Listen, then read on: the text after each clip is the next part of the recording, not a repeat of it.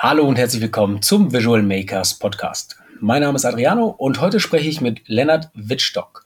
Lennart ist der Gründer von Circlehand, einer Plattform, die es Secondhand-Läden ermöglicht, besseren Kommissionshandel betreiben zu können. Was das Ganze überhaupt ist und wie das funktioniert, das erfahren wir gleich von Lennart. Vor allem interessant ist aber, wie Lennart dank und mit No-Code aus einer Idee ein mittlerweile funktionierendes Geschäftsmodell gemacht hat und so viel kann gesagt sein. Das Ganze hat Potenzial und Lennart sucht Leute, die daran interessiert sind, das mit ihm weiter zu betreiben. Wenn du also daran interessiert sein solltest, dann äh, bleib auf jeden Fall dran. Und jetzt haben wir aber erstmal was zum Tool der Woche. Tool of the Week. Das Tool der Woche heute ist Document. Document ermöglicht es dir, schnell und leicht Dokumenterstellung zu automatisieren. Das Ganze funktioniert über ein Template-Baukastensystem, über ein Drag-and-Drop-Interface. Damit kannst du dir eben die Dokumente bauen, wie du sie haben möchtest. Und die Daten dafür kommen von externen Drittanbietern, wie zum Beispiel Make oder Zapier.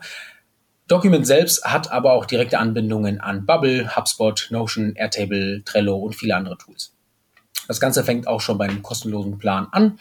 Allerdings kostet ab einer bestimmten Grenze jedes Dokument dann auch nochmal einzeln. Guckt euch das gerne an, document.me und wir werden heute mit Lennart auch darüber sprechen, wie er das Tool bei seinem Projekt benutzt hat. Ja, und jetzt freue ich mich, mit ihm sprechen zu können. Hallo Lennart, schön, dass du dabei bist. Ähm, wie geht's dir? Wo sitzt du? Und genau. Hallo, ja, schön, dass ich hier sein kann. Äh, mir geht's gut. Äh, ich bin in Utrecht, äh, wo ich auch studiere, Nachhaltigkeitswissenschaften und ja, freue mich mit dir heute zu sprechen. Ja, ich freue mich auch. Äh, genau, das hatte ich kurz äh, angeschnitten auch im, im, Intro zu dir. Dein, äh, bevor wir über dein Projekt sprechen und was du quasi wie mit No-Code zu tun hattest äh, oder hast vor allem. Ähm, dein Background, hast du gerade gesagt, ist in Nachhaltigkeitswissenschaften. Ähm, du studierst das. Was genau ist das? Wie kamst du dazu? Also um ein bisschen weiter auszuholen, ich hatte mich eigentlich immer schon für ähm, Nachhaltigkeit irgendwie interessiert und als äh, Kind hat mich das irgendwie schon äh, mitgenommen, irgendwie zu wissen, oh, da wird jetzt viel Regenwald abgeholzt und äh, Klimawandel und so. Ähm, aber ich dachte dann, ah, mit so Geschichten kann man ja eigentlich nicht wirklich Geld verdienen. Ähm, ich muss äh, jetzt erstmal irgendwie reich werden und dann kann man das mit äh, Spenden oder so äh, bekämpfen und habe dann nach der Schule ähm, erst als Freelancer gearbeitet im Videobereich und dann auch ähm, ein Unternehmen gegründet mit zwei Freunden.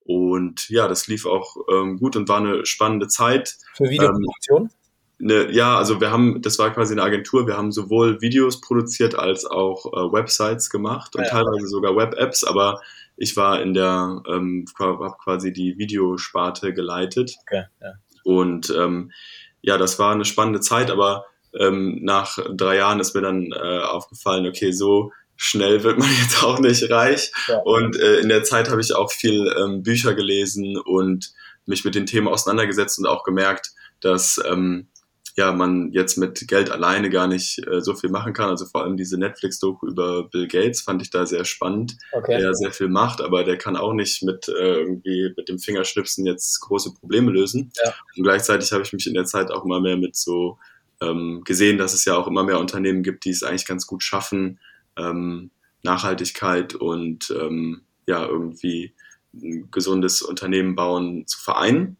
Und ja, ich habe mich dann irgendwann gemerkt, okay, diese Marketingwelt, äh, die Videos produzieren und so, das ähm, ja, erfüllt mich eigentlich nicht so und ich möchte mich eigentlich auf dieses Nachhaltigkeitsthema konzentrieren. Aber gleichzeitig hatte ich auch ein bisschen Sorge, dass ich jetzt nicht irgendwas machen möchte, was dann im Endeffekt gar nichts bringt. Also man hatte jetzt ja zum Beispiel vor kurzem auch diesen ähm, Skandal, dass es da ja viele so CO2 ähm, Zertifikate gab mit Regenwald und so, was dann gar nicht so gut funktioniert hat. Und ja. ich hatte mir damals schon gedacht, wenn ich da was mache, dann will ich wirklich was machen, was Hand und Fuß hat und dann muss ich das auch wirklich in der Tiefe verstehen.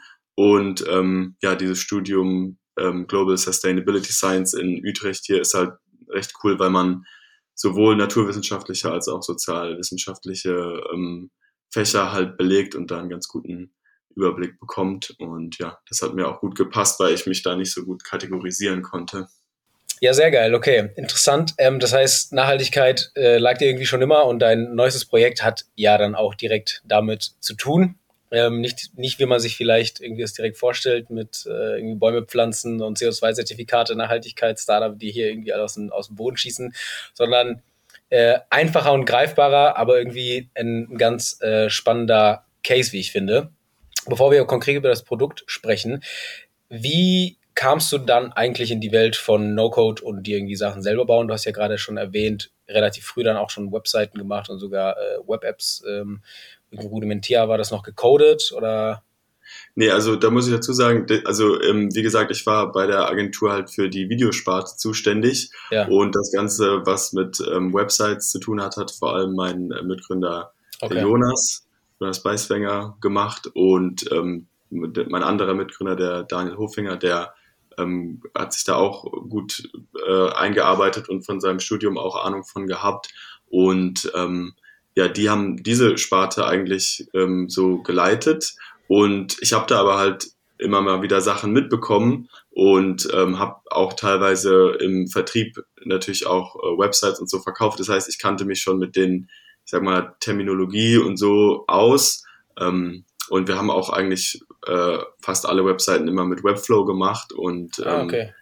waren damit äh, auch sehr zufrieden. Mhm. Ähm, aber ich hatte da, ich habe jetzt nie selber irgendwie eine Webseite designt oder ja. ähm, gebaut oder so. Aber ich war natürlich nah dran und vor allem habe ich halt auch gesehen, dass ähm, sowohl für Kunden als auch für unseren internen Prozesse ähm, haben die beiden dann halt häufiger mal irgendwie Airtable und damals noch Integromat halt ja. genutzt. Ah, ja. Und ich fand das immer mega spannend, ähm, aber war jetzt nicht so tief drinne, dass ich da irgendwie großartig was zu beitragen konnte. Aber dann, ähm, als ich dann aus der Firma rausgegangen bin, ähm, haben dann halt äh, ja Freunde von mir so einen Second-Hand-Laden eröffnet, die ich halt aus der Schule noch kannte. Und ähm, da habe ich dann gedacht, okay, vielleicht kann ich hier mal diese, diese, dieses Airtable und dieses Integromat mal benutzen und habe ja. geschaut, wie ich die unterstützen kann. Ach, geil, okay. Das heißt, deine, deine ersten Touchpoints waren quasi über äh, schon mit dem verbunden, was du gemacht hast, aber eigentlich, was die anderen gemacht haben, sah irgendwie gut aus und du warst neugierig und hast aber dann gesagt, ja, okay. Ja, ich, ich, fand dann, ich fand das dann ganz cool und habe dann irgendwie, als ich mich dann nach dem Studium umgeschaut habe, habe ich mich dann, habe ich dann irgendwie in Airtable da eine Tabelle angelegt, aber das war jetzt noch nicht wirklich, also hätte man jetzt auch in Excel oder ja, ja. Google Sheets oder so machen können, aber dass es dann wirklich ähm, komplexer geworden ist und ich mehr darüber mhm. gelernt habe, war dann schon wirklich eigentlich direkt an dem Projekt, was jetzt äh, Circle Hand heißt, ja. Okay, geil. Also das heißt, das, was du damals für die zwei Freunde von dir, die einen Second-Hand-Laden aufgemacht haben, mhm. angefangen hast aufzusetzen, ist das, was, was heute Circle Hand geworden ist? Ja, ja. Also das ist halt eigentlich eine ganz äh, coole Geschichte, weil ähm, ja, die haben halt diesen Laden eröffnet und ich dachte mir, hey, Secondhand finde ich mega cool und ich fand es auch mega mutig von denen, ja. das zu eröffnen. Man hat ja halt dann als Laden auch irgendwie, muss ja monatlich irgendwie ein paar tausend Euro Miete zahlen und so. Mhm. Und ähm, ich kannte eigentlich in meinem Umfeld halt, abgesehen von Daniel und Jonas, ähm, jetzt nicht so viele Leute, die irgendwie selbstständig unternehmerisch aktiv waren, ja. die, die quasi im selben Alter sind äh, wie ich und deshalb fand ich das mega mutig von denen und halt auch von der Nachhaltigkeitsperspektive natürlich äh, spannend und wollte die dann ähm, irgendwie unterstützen. Und da ich sowieso noch zwischen dem Studium und äh, also zwischen dem äh, Rausgehen bei Magni Tooth, so hieß die mhm. Agentur mhm. oder heißt die Agentur, und ähm, dem Beginn des Studiums hatte ich sowieso so ein paar Monate, wo ich jetzt nicht so viel Programm hatte und ähm, dann habe ich erstmal für die ein paar Fotos gemacht, ein paar Videos äh, gemacht, womit ich mich halt auskannte. Aber dann habe ich halt ähm, gesehen, dass sie halt, also der Großteil der Ware, der sie verkauft haben, haben sie quasi so wholesale-mäßig gesourced von verschiedenen ja. Quellen, ähm, die sie da haben. Das ist eigentlich funktioniert so ähnlich wie wenn man jetzt Neuware sourced. Man hat halt einen Einkauf und man hat einen Verkauf. Mhm. Ähm, aber einen Teil der Ware, den sie verkauft haben, haben sie auch auf ähm, Kommission verkauft. Also Kommissionshandel ähm, im, wird bei vielen Secondhand-Läden angewendet, angewendet. Also jetzt nicht so viele, aber schon zahlreich. Jedenfalls ja. funktioniert das so, dass äh, wenn du jetzt Kleidung hast, die du nicht mehr trägst, mhm. die in guter Qualität ist und die andere Leute vielleicht kaufen wollen, kannst du die zu dem Laden bringen. Der Laden hängt sie bei sich auf und notiert halt, welche Kleidung von dir ist. Und dann ah, okay. nach drei Monaten oder nach einem, je nachdem, wie der Laden das halt handelt, handelt ähm, wird nachgeschaut, welche Kleidung ist verkauft. Und mhm. für alles, was verkauft ist, kriegst du dann eine Prozentuale vom Umsatz. Das ist auch nochmal von Laden zu Laden unabhängig, äh, äh von Laden zu Laden abhängig, aber sagen wir mal zwischen 30 und 60 Prozent ist so das Typische. Und das ist halt für den Laden ganz cool, weil die halt dann nicht dieses Risiko haben, oh, ich muss jetzt was abkaufen ja. und vielleicht kriege ich das nicht los. Und ähm, ja, für die Leute, die die Kleidung abgeben, ist es halt eine gute Dienstleistung, weil viele Leute halt keine Lust haben, da ähm, Online-Sachen zu verkaufen und äh, das ist denen irgendwie mhm. zu viel Aufwand mit Pakete versenden, Fotos machen, verhandeln. Ja, ja, total. Und ja, deshalb nutzen es viele. Aber was mir halt dann aufgefallen ist, ist erstens, ich wusste gar nicht, dass es sowas gibt. Ich habe danach nicht, ja. und gesehen, dass es äh, eigentlich recht viele Läden gibt, die das anbieten. Also vor allem auch, äh, also und auch in vielen verschiedenen Bereichen, sowohl jetzt was Kinderkleidung angeht, wo es halt sehr viel Sinn macht, weil da hat man ja einen schnellen Durchlauf, was ähm, Luxuskleidung angeht, weil da auch viele Leute das nicht so gerne online verkaufen wollen wegen Betrug und so wenn es dann um höhere Preise geht, aber auch um ganz normale, ähm, ja, ich sag mal so, ähm, so im mittleren Feld jetzt. Also jetzt kein, also Fast Fashion ist immer ein bisschen schwierig, ja. weil ähm, da sind halt die Preise so niedrig, dass dann das Handling irgendwie schwierig ist, aber alles, was so schon ein bisschen Qualität halt einfach hat, ähm, dafür gibt's auch Läden. Und ich wusste davon halt gar nichts und finde es eigentlich ein cooles Prinzip. Und die haben mir dann halt erzählt, dass das total viel Aufwand ist, und ähm, dass sie gar nicht jetzt so sicher sind, ob sie das weiterführen wollen. Und ich war so, wow, jetzt äh, entdecke ich hier irgendwie was Cooles ja. und äh, jetzt hört schon wieder auf. Und dann dachte ich mir, nee, komm, da äh, muss irgendwas äh, her. Und dann ähm, habe ich da in Airtable geschaut. Ich habe dann gesehen, ah, in Airtable gibt es sogar so ein Barcode-Feld und so. Und ähm, ich wusste ja, in Airtable kann man Sachen verlinken. Deshalb war mir dann klar, okay, dann kann ich halt die Items mit den Personen verlinken. Und ähm, ja, so habe ich mich dann eigentlich da reingearbeitet und habe dann für die eine Lösung gebaut, die für die erstmal gut funktioniert hat, mit der sie viel Zeit sparen konnten. Und ähm, ja, dann dachte ich, äh, wow, das will bestimmt jeder Secondhand-Laden haben. Ähm, dann bin ich rumgegangen in Frankfurt und habe das ein paar Läden gezeigt. Da war aber ähm, der Anklang gefühlt nicht so groß, aber es hat tatsächlich ein Laden auch dabei gewesen, der das dann auch benutzen wollte.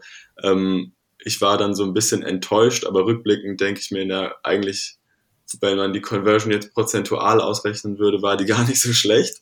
Ähm, ähm, aber ich war da ein bisschen blauäugig und dachte, ja, da stürzt sich jetzt jeder drauf. Ähm, was was ja. haben die anderen Läden, die das quasi nicht wollten, nicht das selbe Problem gehabt oder waren die einfach so ein bisschen so, ach, Technologie, nee, muss nicht sein? Was waren da die, die Gründe, weißt du das? Ja, verschiedene. Also manche haben halt gar nicht diesen Kommissionshandel betrieben. Ähm, andere haben, ja, waren halt technisch nicht so offen oder haben gesagt, es gibt in unserem Laden gar kein äh, Wi-Fi, dann ähm, kann ich das nicht benutzen, was ja auch stimmt.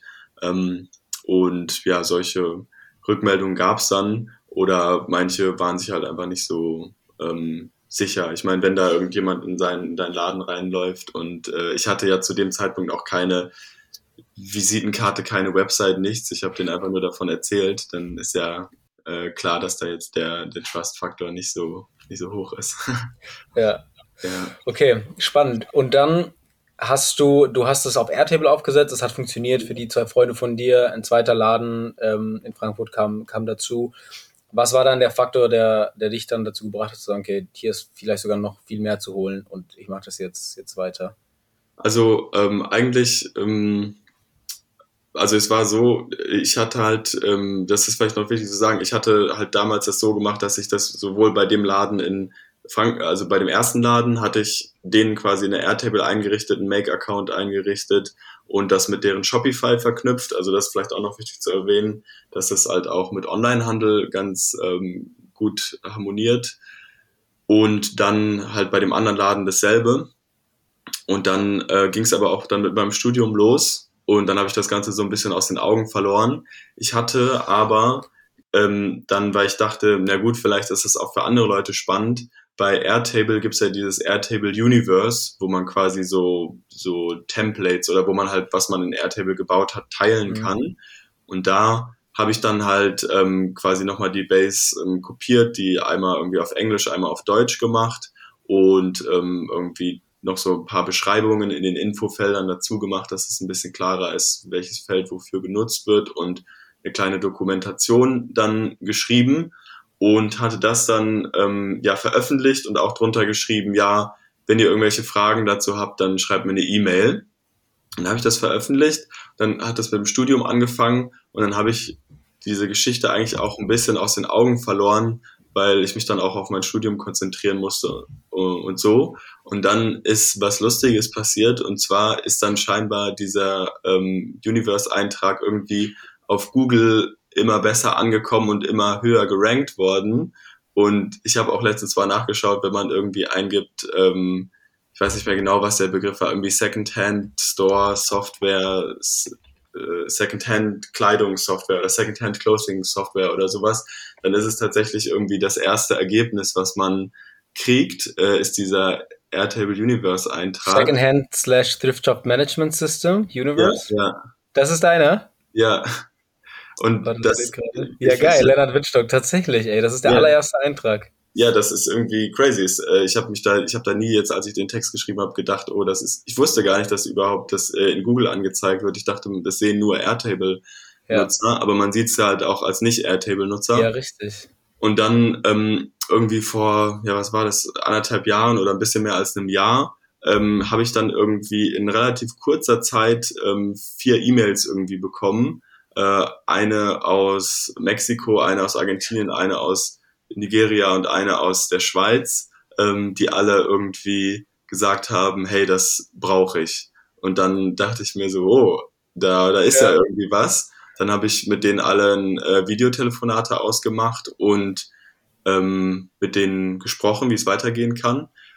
Und es hat sich dann eigentlich mit ähm, allen so ein bisschen im Sande verlaufen, außer mit dem aus der Schweiz. Und der hatte äh, richtig Bock und hatte auch sehr große Visionen. Der hat mich auch sogar nochmal dann ein bisschen äh, gepusht, das weiterzudenken. Der meinte dann so, nee, da muss es auch äh, eine App geben für unsere Nutzer und so und hatte da viele großartige ähm, Ideen. Und dann habe ich halt eine Zeit lang mit dem zusammengearbeitet und für, ähm, für seinen Secondhand-Laden in der Schweiz halt nochmal eine Airtable aufgesetzt und ähm, da nochmal deutlich mehr Funktionen ähm, eingearbeitet.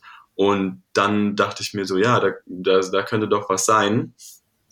Und was dann passiert ist, ist, wie gesagt, er meinte dann, da, da braucht es auch eine App für. Die, meine, meine Kunden und Kundinnen, die sollen auch eine App nachschauen können.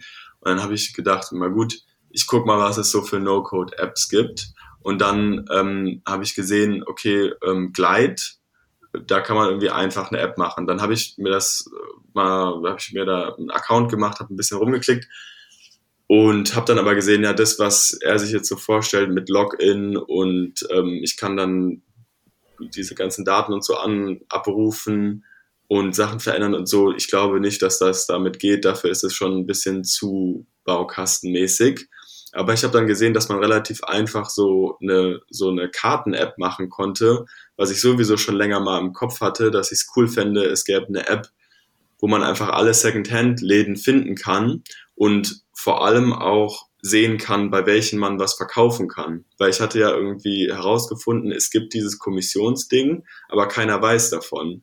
Und wenn du auf Google Maps herausfinden willst, gibt es das eigentlich in meiner Stadt, ist es ein extrem nerviger Prozess, weil dann musst du irgendwie Second-Hand-Laden eingeben dann kriegst du ganz viele Ergebnisse, aber die haben ja nicht nur unbedingt mit Kleidung zu tun, das können ja auch Möbelgeschäfte oder was weiß ich sein.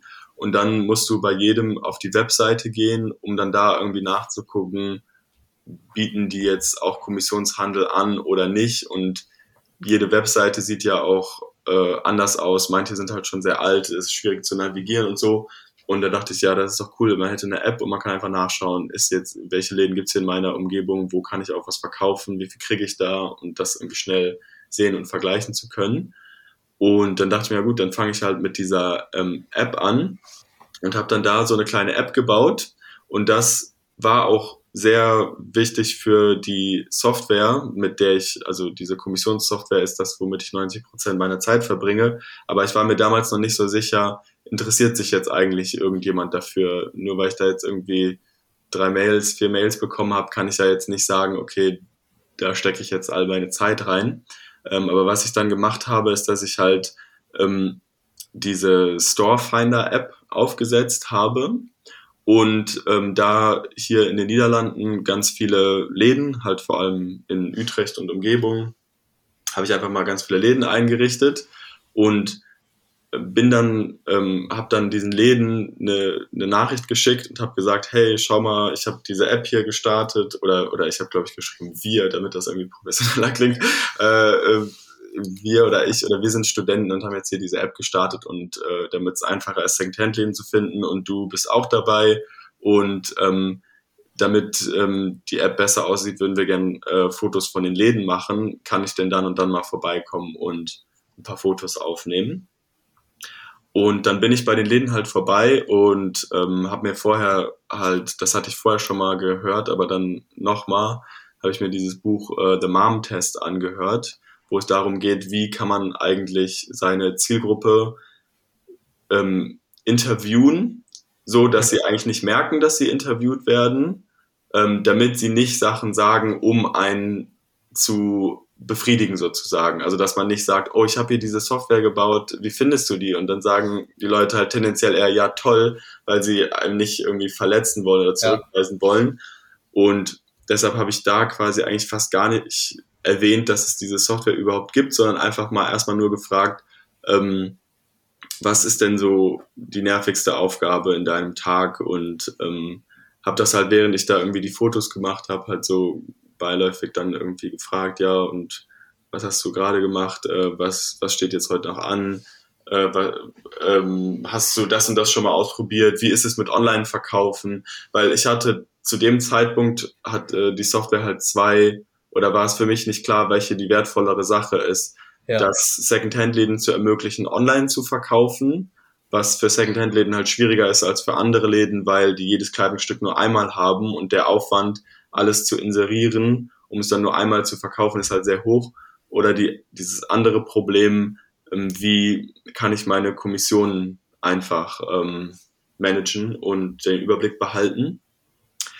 Und ja, da war ich mir dann nicht klar, was ist wichtiger oder gibt es vielleicht noch ein anderes Problem und da haben halt diese Interviews sehr geholfen und ähm, so konnte ich dann eigentlich das Problem ganz gut validieren und hatte dann damit das, ähm, ja, ich sag mal, irgendwie das Selbstbewusstsein gewonnen zu sagen, okay, dann verbringe ich jetzt ähm, den Sommer damit, mich in Bubble einzuarbeiten, so dass ich nicht bei jedem Laden einen Airtable-Account einrichten muss, ja. sondern dass ich eine zentrale Airtable habe, auf die die verschiedenen Läden zugreifen können. Ja. Geil, Me mega spannende äh, Geschichte, so ein bisschen dieses, wie es sich quasi ergeben hat äh, und dann, also du hast das erste Mal mit No-Code Touchpoints gehabt, dann kamen die ersten Touchpoints quasi mit Second-Hand-Läden. Mhm. Damit hast du, das hast du dann mit No-Code quasi verbunden, vor allem mit Airtable dann damals. Ähm, die Idee der Map die du jetzt quasi erst so ein bisschen weiter ausarbeitest, war eigentlich zwar nach der Idee der Verwaltungssoftware, aber war dann irgendwie dein, dein Fuß in der Tür, um zu validieren, so okay, das, was ich für jetzt zwei Freunde und einen Laden äh, in Frankfurt und irgendwie einen in der Schweiz ähm, gelöst habe, wie du schon richtig gesagt hast, das heißt ja noch nicht, dass die alle Läden der Welt das brauchen. Ähm, aber daraus ist dann die Idee der, der Map entstanden, die ja auf der anderen Seite wieder so ein bisschen validiert, ne, das Interesse auch an den Läden. Ähm, und dann hast du dann gesagt, okay, das, das Interesse ist groß genug, um mich jetzt wirklich mit dem Großen zu befassen, weil die Map zu bauen, gerade über Glide, wie du schon gesagt hast, das ist ja ein paar, ein paar Stunden halt gemacht. Du brauchst die Infos, mhm. klar, klar die Fotos, wenn du die haben willst, aber das ist ja das geile No-Code. Du hast dann mit ein paar Stunden das erste, mit dem du an potenzielle Kunden rantreten kannst und sagen kannst, ja. hier, schau mal, das ist jetzt nicht nur eine Slide oder ich erzähle dir was hier am Telefon. Ja. Spiel damit rum, guckst dir an, wenn du interessiert bist, können wir gerne daran zusammenarbeiten. Ähm, dann erklär noch einmal äh, kurz, wie genau funktioniert die Verwaltungssoftware und was ist das, was jetzt, wo das wirklich schon weiter validiert ist, für die Second-Läden, äh, Second-Hand-Läden drin ist. Wovon profitieren die sozusagen? Ja, also da ich mal davon ausgehe, dass unter der Hörerschaft jetzt wahrscheinlich äh, keine kommissionsbasierten Second-Hand-Store-Betreiber, ähm, Betreiberinnen sind oder nicht so viele, äh, erkläre ich erst einmal kurz das Problem. Also ähm, da kann man sich vorstellen, ähm, du betreibst jetzt einen Second-Hand-Laden und du hast halt irgendwie im Monat, sagen wir jetzt mal zwischen 30 und 100 Leute oder so, die vorbeikommen und dir Kleidung bringen dann musst du erstmal den Überblick behalten, welche Kleidung war von wem. Weil die Leute mhm. wollen ja, dass du damit ähm, gut umgehst. Äh, da musst du wissen, welche Kleidungsstücke waren von wem. Dann häng, sind die ja alle in deinem Laden und wenn sich was verkauft, musst du jetzt wissen, welche Person steht jetzt wie viel Geld zu. Und dann ähm, machst du regelmäßig Auszahlungen und musst dann den Überblick behalten, für welche Kleidungsstücke habe ich die Leute eigentlich schon kompensiert und für welche Kleidungsstücke noch nicht. Und dann kommt noch hinzu, dass ähm, die meisten Läden das so handhaben, dass sie einen Zeitraum festlegen, äh, manche Läden ein Monat, manche sechs Monate oder so, dass sie sagen, so lange ist die Kleidung bei uns im Laden und dann geht die unverkaufte Kleidung entweder an die Person zurück, die es gebracht hat, oder die mhm. wird gespendet oder reduziert oder sowas vorher schon. Äh, und da musst du natürlich auch einen Überblick behalten, welche Kleidungsstücke sind jetzt eigentlich wie lange im Laden. Und dann kommt noch dazu, dass ähm, die, die Läden natürlich, wenn sie jetzt was auszahlen, eigentlich auch einen Auszahlungsbeleg irgendwie brauchen. Ja. Und wenn sie Kleidung annehmen, eigentlich auch einen Annahmebeleg brauchen. Also das ist jetzt nicht so ein Muss, aber ich sag mal, zum Beispiel, wenn es jetzt äh, um Second-Hand-Stores geht, die eher ähm, Luxusware weiterverkaufen, wo dann auch mal irgendwie ein Kleidungsstück dann für 300, 400 Euro weggeht, fühlt sich das natürlich besser an. Ich gehe in den Laden und krieg dann ja. irgendwie eine Bestätigung, e Bestätigungs-E-Mail, wo alles aufgelistet ist, anstatt ich gebe das einfach nur ab und dann ja. stehe ich auf einmal mit leeren Händen da. Ja. So, ähm, ja.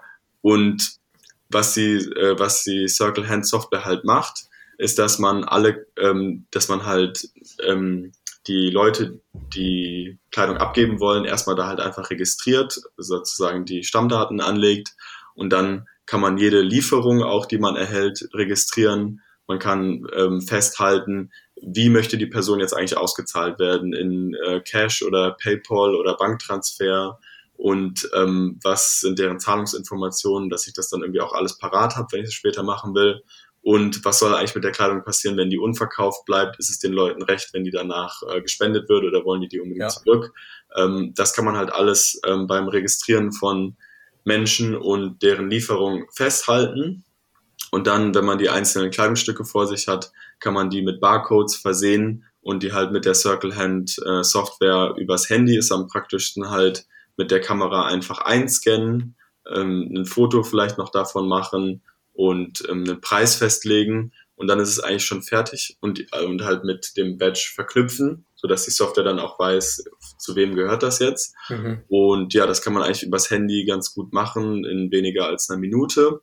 Und dann kann man die Sachen in den Laden hängen und dann können zwei Dinge passieren. Entweder, ähm, wenn die Läden zum Beispiel, die meisten Läden benutzen Shopify, wenn sie auch noch einen Online-Store haben und ja. Shopify bietet kostenlos halt auch ein Point-of-Sale-System an, mit dem mhm. man halt auch dann irgendwie auf dem Handy oder ein Tablet ähm, diese Point-of-Sale-Software haben kann, mit der man dann halt auch abrechnen kann. Und ähm, Circle Hand lässt sich auch mit Shopify verknüpfen, so dass wenn ich dann meine Kleidung im Laden verkaufe, Circle Hand automatisch wissen kann, okay, dieses Kleidungsstück ist verkauft und deshalb wird jetzt der Person so und so viel Geld zugeschrieben.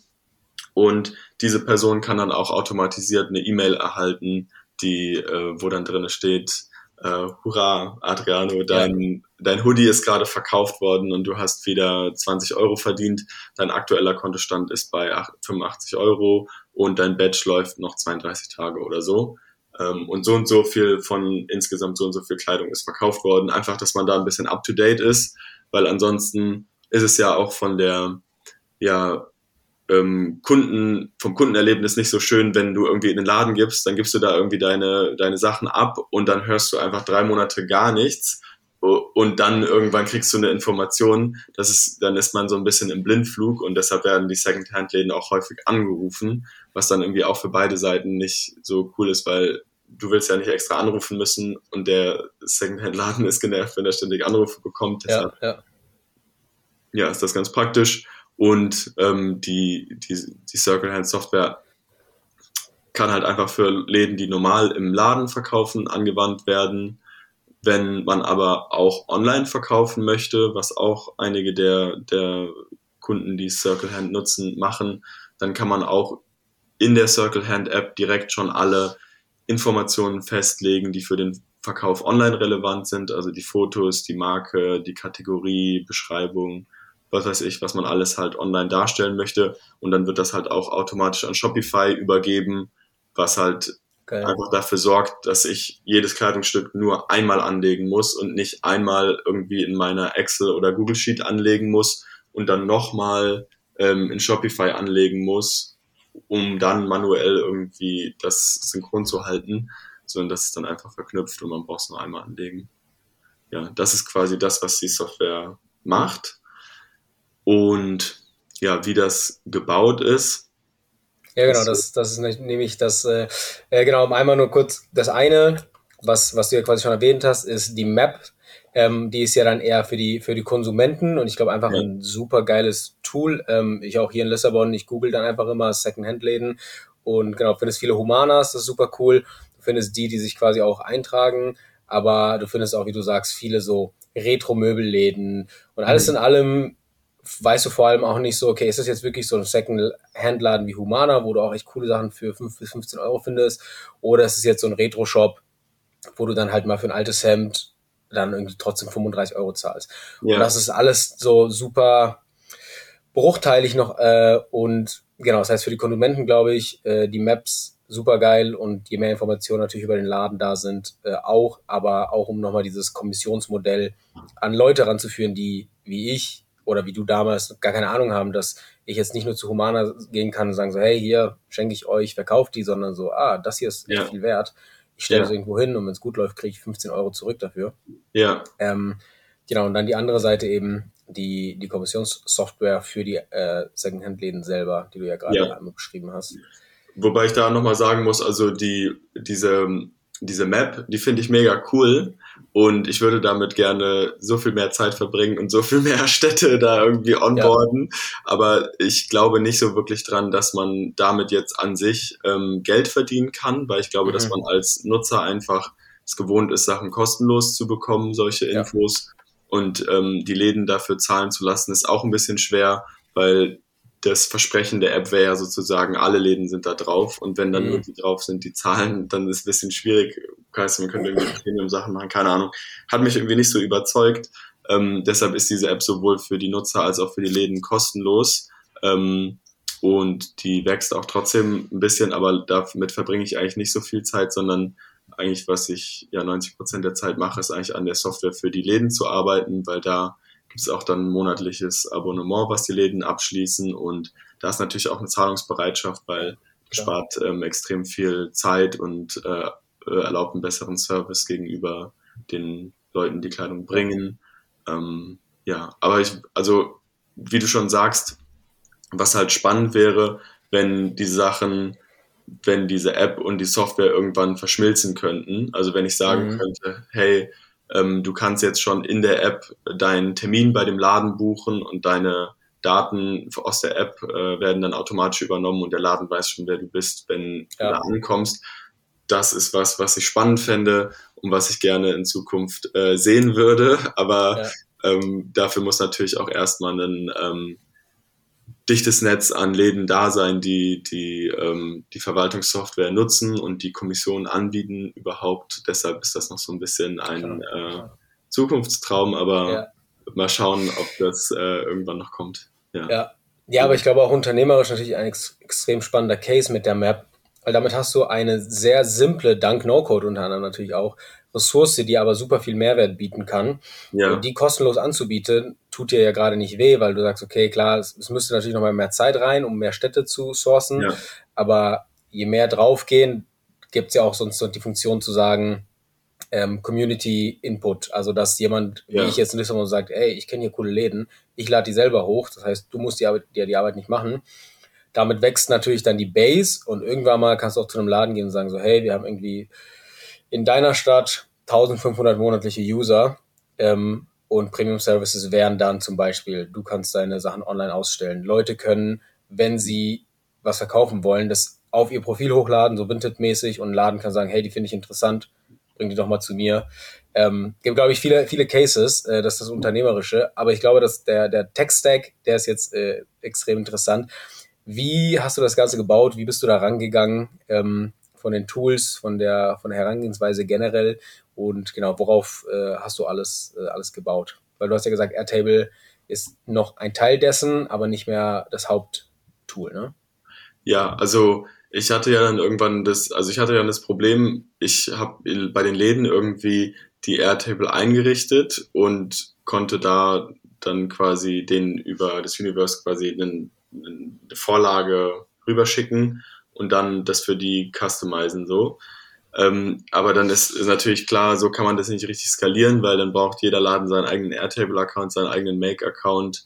Ähm, das kostet ja auch und vor allem, ich kann da irgendwie keine Updates machen, weil wenn ich irgendwie was verändern will, muss ich mich ja, ja. bei jedem Laden einloggen, um da dann irgendwie die Sache zu verändern. Das war dann irgendwie klar, so skaliert es nicht. Und dann ähm, war ich am Anfang eher sehr zurückhaltend und habe mir dann irgendwie alle möglichen Tools so wie äh, Software und Stacker und sowas angeguckt, weil ich möglichst nah an diesem Airtable-Ding bleiben wollte. Aber das Problem war, dass die alle nicht das Feature angeboten haben, dass man Barcodes scannen kann. Und das war halt so elementar, dass ich dann gemerkt habe, okay, Bubble ist die einzige Sache, die, ja. wo das geht, weil die haben ja auch diesen Marketplace und da mhm. gab es mehrere Barcode-Scanner-Apps, die man da noch dazu kaufen konnte. Und ja, dann habe ich angefangen, in Bubble zu arbeiten. Das war aber am Anfang auch schwierig, aber gut. Ähm, so, also das Login, wo die Läden sich einloggen und so und einige der ähm, Kundendaten sind in Bubble und mhm. also die Sachen, die quasi das Frontend des Kunden beeinflussen, sind in Bubble gespeichert. Ja. Ähm, also zum Beispiel, manche Läden wollen halt online verkaufen, manche nicht. Das heißt, diese Information ist in Bubble gespeichert, damit das Formular, was sie sehen, wenn sie ein neues Kleidungsstück anlegen, halt an ihre Bedürfnisse angepasst ist und möglichst einfach ist. Ja. Und der eigentlich alle Daten, also alle Daten leben eigentlich in Airtable, also alle also Informationen, ja, also alle Informationen zu den Menschen, die die Kleidung gebracht haben, deren okay. ähm, Adresse, Auszahlungspräferenz, Zahlungsdaten etc. Mhm. Ähm, die Lieferungen, ähm, sind sozusagen auch noch eine Einheit, wo da halt gespeichert wird, äh, also wenn eine Lieferung besteht dann aus mehreren Items, aber das sind zwei unterschiedliche Sachen. Die ganzen Lieferungen sind quasi ähm, in Airtable und die ganzen Items sind in Airtable. Und da lebt eigentlich so der Hauptteil der Daten. Und mit der Airtable haben auch die, ähm, die Secondhand-Läden eigentlich gar nichts zu tun. Also die sehen die nicht, die sehen eigentlich immer nur das Bubble-Interface, aber alle mhm. Sachen, ähm, die halt in Bubble eingegeben werden, landen dann in Airtable.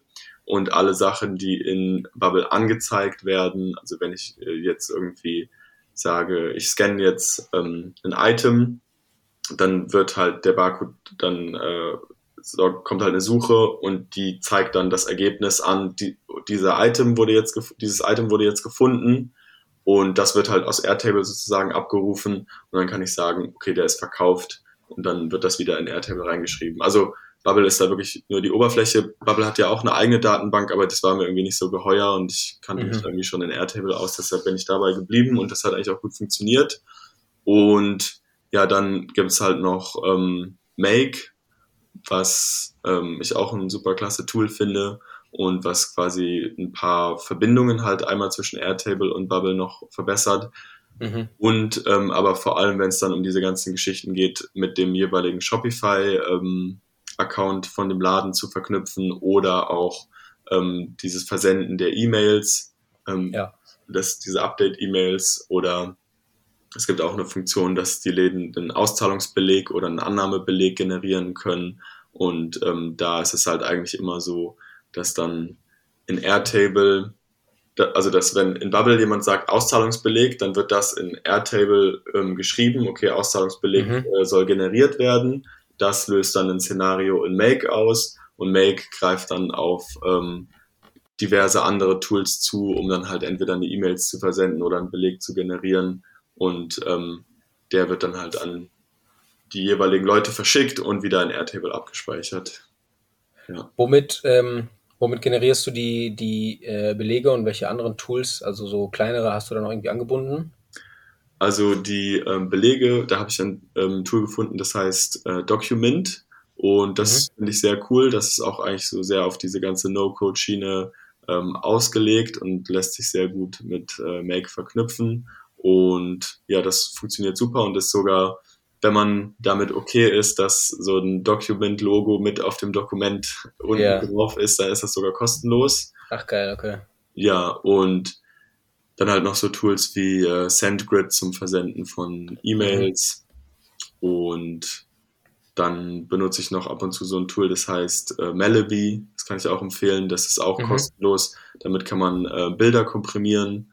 Und das ist halt ganz praktisch, weil wenn ähm, die Läden da irgendwie mit, weiß ich nicht, die mit einem iPhone 12 oder was weiß ich, wenn man da Fotos ja. macht, dann hat das ja voll äh, die große Datenmenge und damit ja. da die Airtable nicht äh, überläuft, ja. äh, kann man da auch dann ähm, Fotos komprimieren. Und ja, funktioniert auch sehr gut. Ja. Geil. Ja, finde ich, finde ich echt richtig faszinierend, einfach so der, der Mix. Äh, also natürlich einmal zum einen, wie du, wie du dazu kamst und die ganze Story dann hinter dem Endprodukt, aber auch einfach der Mix von den Sachen, die es dir ermöglicht, das halt anzubieten, zu sagen, okay, am Ende war es die Barcode-Funktion, die dann dafür gesorgt hat, dass ich halt Bubble nutze. Ja. Aber Gott sei Dank, heutzutage in der No-Code-Welt ist alles so verbunden, dass du auch zu einem Laden gehen kannst und die sagen, ja, sorry, wir haben schon Shopify. Und du sagst, ja, perfekt, ich kann das anbinden, ihr müsst gar nichts mhm. anderes machen. Mit demselben Prozess habt ihr trotzdem mal Inventory-Tracking, ähm, könnt E-Mails versenden, wisst genau, was wer wie viel bekommt und die könnt trotzdem über Shopify äh, Point of Sale nutzen. Ja, ja. Das ist schon faszinierend.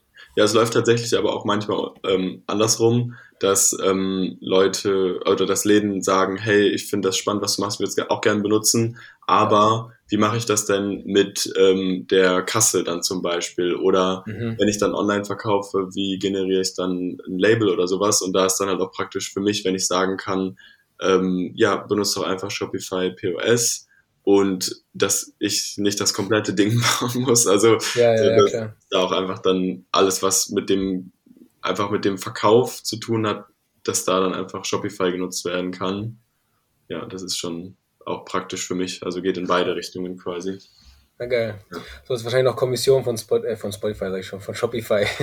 ja, leider noch nicht, aber müsste ich mal eigentlich anfangen. Ja, ja ich meine, wenn, wenn dann echt eine, eine große Zahl an Läden dann halt wirklich deswegen einsteigt und selbst wenn es nur wenig ist, so, jo. Ja. Äh, sehr geil. Ähm, was sind, äh, was sind deine, deine Pläne für Circle Hand? Wo, wohin soll das gehen? Und damit zusammenhängen sind jetzt zwei Fragen, aber denkst du, oder vielleicht kannst du die sogar erstmal beantworten, bevor es dann quasi in die Zukunftspläne dessen geht, ähm, weil wir auch gerade über die Tools gesprochen haben und was, was äh, mittlerweile können die ja echt extrem viel und alles miteinander verbunden. Äh, siehst du in absehbarer Zeit irgendeinen Punkt bei Circle Hand, wo du sagst, puh, das könnte mit No-Code irgendwie schwierig sein? Oder glaubst du, dass so wie es jetzt gerade ist und auch die Sachen, die du in der Zukunft planst, müsste eigentlich alles easy weiterhin über Bubble sonst was funktionieren? Ähm, ja, also ich, soweit bin ich eigentlich sehr zufrieden und denke, dass jetzt für die nächsten äh, paar Dutzend Kunden wird das auch weiterhin so gut funktionieren können. Mhm. Aber die Sache, über die ich mir gerade Gedanken mache, ist halt Airtable. Ich finde Airtable super, ich würde es eigentlich gerne immer weiter benutzen, aber ja ähm, man hat ja da diese Record Limits, dass man auf dem äh, Pro-Plan irgendwie 50.000 Records haben kann, mhm. auf dem Enterprise-Plan 250.000 Records. Und ähm, da bin ich jetzt noch nicht, aber es werden natürlich immer mehr Records und ja. umso mehr Kunden dazukommen, desto schneller werden es immer mehr Records. Das heißt, ähm, da ist jetzt schon klar, dass früher oder später eine andere Datenbank her muss. Ich würde jetzt aber gar nicht sagen, dass das dann das Ende von äh, No-Code unbedingt bedeutet. Also es gibt ja zum Beispiel auch so ein Tool, ich habe mir das jetzt noch nicht so genau angeguckt, aber es gibt ja auch No-Code-Datenbanken, wie zum Beispiel äh, Xano.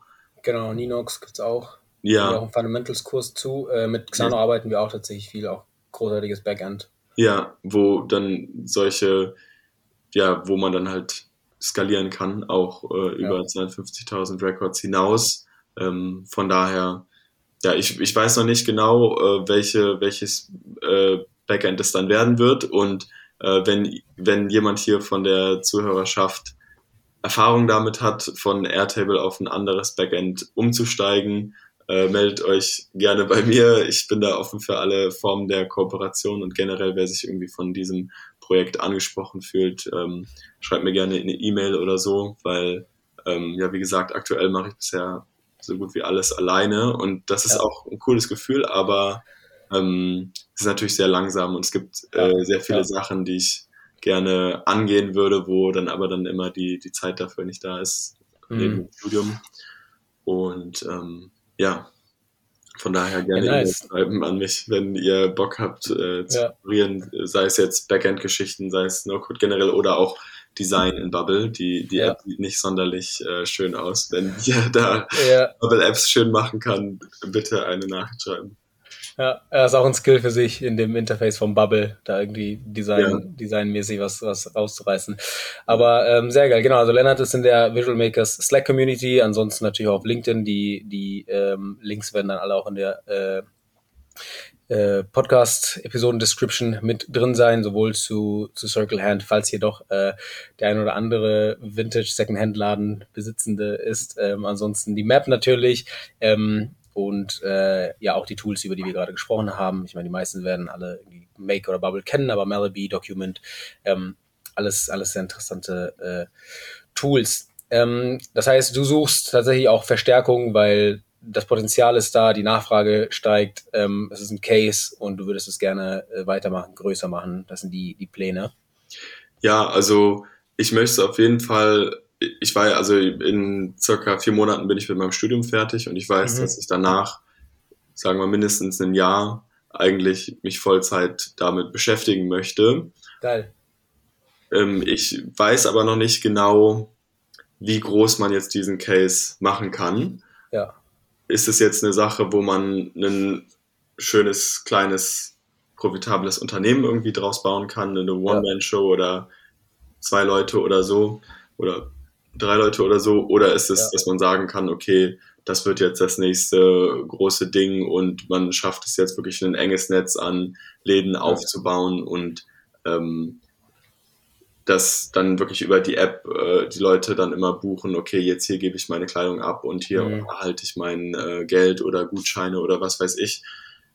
Das ähm, kann ich jetzt gerade nicht so einschätzen und ähm, deshalb würde ich es natürlich erstmal ähm, ja, erstmal einfach weitermachen, so wie jetzt, äh, mehr Läden gewinnen und ich denke dann mit der Zeit wird dann auch deutlich, was sind die Möglichkeiten, was sind äh, die Grenzen und ähm, je nachdem, welche Möglichkeiten es da gibt, äh, so groß sollte dann auch irgendwie die, die Firma sein, sage ja, ich mal. Ja. Also ich möchte quasi die Größe der Unternehmung an den Markt anpassen. Ähm, ja. Und ja, ich bin aber, aber was mich halt auch einfach motiviert oder zwischendurch, wenn ich so ähm, Durchhänger hatte, wo ich dachte, ey, vielleicht interessiert sich doch gar kein Schwein dafür und was mache ich hier überhaupt, ähm, hat es mich dann immer wieder motiviert, wenn dann irgendwie, wenn ich dann gesehen habe, dass diese E-Mails ständig rausgehen mhm. und irgendjemand wieder ähm, Geld damit verdient hat, seine Kleidung abzugeben. Ja. Das hat mich dann irgendwie immer motiviert, weil ich mir dachte, okay, ähm, es passiert ja schon jetzt und ich habe auch in Airtable mir so einen Counter eingerichtet, wo ich sehen kann, wie viele Kleidungsstücke jetzt schon ein neues ähm, ja. Zuhause sozusagen gefunden haben. Der ist jetzt gerade irgendwie bei 1300 oder so. Und Mega. ich denke mir, ja, da ist ein Problem und dafür würde ich gerne ja. eine Lösung äh, ja. machen. Aber wie groß jetzt dieses Problem ist und wie groß dementsprechend die Lösung sein muss, das kann ich jetzt nicht abschätzen. Aber ja wird man dann wird, wird sich ja. dann zeigen, ja. Ja, geil. Ja, so, so ein kleiner, so ein kleiner Self-Life-Hack quasi oder so ein Motivationshack. Das hat, ich habe vor kurzem mit Victoria Weber, Weber gesprochen, so Squarespace-Expertin, äh, Webdesignerin, und sie meinte, am Anfang hat sie nämlich genau solche Sachen sich selber eingebaut, dass sie sich bei 100 Subscriptions, dann bei irgendwie 200 Lesern, bei 1000 so kleine E-Mails selber automatisiert hat, die ja dann sagen so, hey, dein 300. Leser ist gerade dabei gewesen. Und das ist irgendwie so banal, weil du denkst so, naja, du weißt es in dem Moment irgendwie, aber es sind echt diese kleinen Sachen, wie du sagst, die, ja. die, die man dann, glaube ich, schnell übersieht in dem Großen, die aber dann dich quasi daran erinnern, so, yo, es geht, es geht voran. Und am Anfang ist natürlich, es tröppelt, aber dann wird es sich halt, halt hochskalieren. Und dann ist es halt nicht irgendwie jeder zehnte Leser oder jeder zehnte Klamotte, die dann sagt, hey, schon wieder eine verkauft, sondern so alle 100 gibt es dann irgendwie ja. einen, einen Jubel. Ja. Ähm, sehr geil. Was würdest du denn äh, Leuten empfehlen, die genau mit so einer Idee quasi an der Seite sich denken, okay, hm, ich würde das jetzt gerne umsetzen. No-Code macht es ja so leicht wie noch nie möglich, aber äh, das einmal zu bauen ist ja nochmal noch ein Unterschied, als das jetzt umzusetzen und dann wirklich, sei es ein Side-Project oder tatsächlich eine Business-Idee äh, verfolgen zu wollen. Was würdest du denen empfehlen? Ja, also ähm, ich habe in letzter Zeit auch viel den Podcast von äh, Y Combinator gehört und die haben mhm. da wirklich sehr guten Content. Und ein Satz, der mir sehr in Erinnerung geblieben ist, ist, dass ähm, die haben gesagt, manche Leute sind so damit ähm, beschäftigt, dass sie was bauen wollen, was tausend Leute nutzen, dass sie es nicht schaffen, was zu bauen, was eine Person nutzt. Ja. Und ich denke, das ist wirklich ähm, dass man, bevor man jetzt sagt, irgendwie, das muss äh, skalierbar sein, das muss im App Store erhältlich sein, was weiß ich, dass man einfach eine Person findet, die irgendwie das Problem hat, was man lösen möchte und für die halt einfach dieses Problem löst und dann geht's zur nächsten Person und zur nächsten und äh, wie gesagt, damit man irgendwie schaut, dass man in die richtige Richtung arbeitet, kann man ja auch ähm, diese Interviews machen, aber wie gesagt, da muss man vorsichtig sein, dass man die auch so führt, dass man richtige Daten bekommt und nicht mhm, mhm. aus falscher Freundlichkeit dann in die falsche Richtung baut. Ähm, ja. Aber ja, da würde ich sagen, einfach anfangen und machen. Und das ist ja das Großartige an diesen No-Code-Tools, dass man wirklich ähm, ja was schnell bauen kann und es den Leuten in die Hand geben kann und dann sieht man ja, benutzen die es oder nicht. Ja, und genau. das ist ja das beste Feedback, was es gibt. Oder besser noch, zahlen die dafür oder nicht? Ja. Und dann weiß man ja, es geht jetzt in die richtige ja. Richtung ja, also so, ich weiß jetzt, es geht wahrscheinlich nicht bei jedem Case. Wenn man irgendwie eine Plattform bauen möchte oder so, dann ist es vielleicht schwieriger, aber ja. Ja, aber genau, also ich glaube, die, die Logik dahinter ist natürlich klar, bevor du jetzt versuchst, tausend Leute zu, äh, zufriedenzustellen, vielleicht sollst du erstmal zehn finden, ja. die das Problem haben oder die sagen, das ist cool. Und wie du gerade gesagt hast, No-Code macht es dir so einfach wie noch nie, so die Prototypes zu bauen und ein MVP und dann halt hinzugehen und gerade so eine Zahlungsbereitschaft ist ja extrem schwierig rauszufinden. Wo man vielleicht irgendwie als Großunternehmen dann eine Consultancy äh, für eine halbe Million dann irgendwie ein Jahr Projekt draufsetzt. Ähm, gehst du jetzt halt hin und sagst, ich baue mal das erste Ding, quatsch mit Leuten, sagst du, hey, die ersten drei, ihr könnt es kostenlos nutzen. Ähm, und dann siehst du den, den Use Case und dann ist ja nochmal was anderes, nochmal zu fragen, so, hey, wie viel Benefit war dabei, was würdet ihr davon, dafür zahlen? Oder halt wirklich einfach schon einen Preis dran zu machen bei den zweiten äh, bei der zweiten Kohorte denen zu sagen, so hey, das ist jetzt hier irgendwie 20 Euro im Monat. Ähm, ja, oder was nutzen können. Ja, oder was noch besser ist, ist eigentlich, ähm, wie man die Preisbereitschaft testen kann, ohne das Produkt zu haben, ist, dass man jemanden fragt, ob die Person bereit wäre, einen dafür zu bezahlen, dieses Produkt zu bauen. Also das geht natürlich jetzt in einem B2C-Case nicht so, aber in einem B2B-Case äh, ist es durchaus möglich und das ist auch, also zum Beispiel für diesen Laden aus der Schweiz, ähm, habe ich auch gesagt, hey, wir können da gerne was machen äh, für den und den Stundenlohn. Und ähm, dann wusste ich ja auch, okay, der hat eine Zahlungsbereitschaft. Ja, ja. Ja, ja spannend, genau. Und dann, dann kann man da, glaube ich, auch nochmal viel, viel Konkreteres draus ziehen. Ja. Sehr, sehr cool. Ähm, eine abschließende Frage, die finde ich mal spannend äh, von allen zu, zu hören. Was macht für dich ein gutes No-Code-Tool aus? Ähm, ja, da habe ich in der Vorbereitung auf diese Folge schon drüber nachgedacht. Ja. Äh, und zwar habe ich, bin ich zu dem Ergebnis gekommen, man hat ja eigentlich bei den No-Code-Tools immer die Abwägung, ähm, wie einfach ist es reinzukommen und mhm. ab wann äh, stoße ich dann an die Decke. Ja. Und zum Beispiel bei Glide ist es so, man kann super einfach damit anfangen und ich hatte diese App irgendwie innerhalb von einem Abend äh, fertig. Ja. Aber seitdem hat sich an der App nichts mehr verändert, weil ähm, man dann nicht, man ist halt so eingeschränkt in diesem ja, Baukasten, ja. dass man halt nicht wirklich was machen kann. Ich würde gerne die verschiedenen Dots in verschiedenen Farben haben. Ich würde gerne mehr Filter haben. geht ja. alles nicht.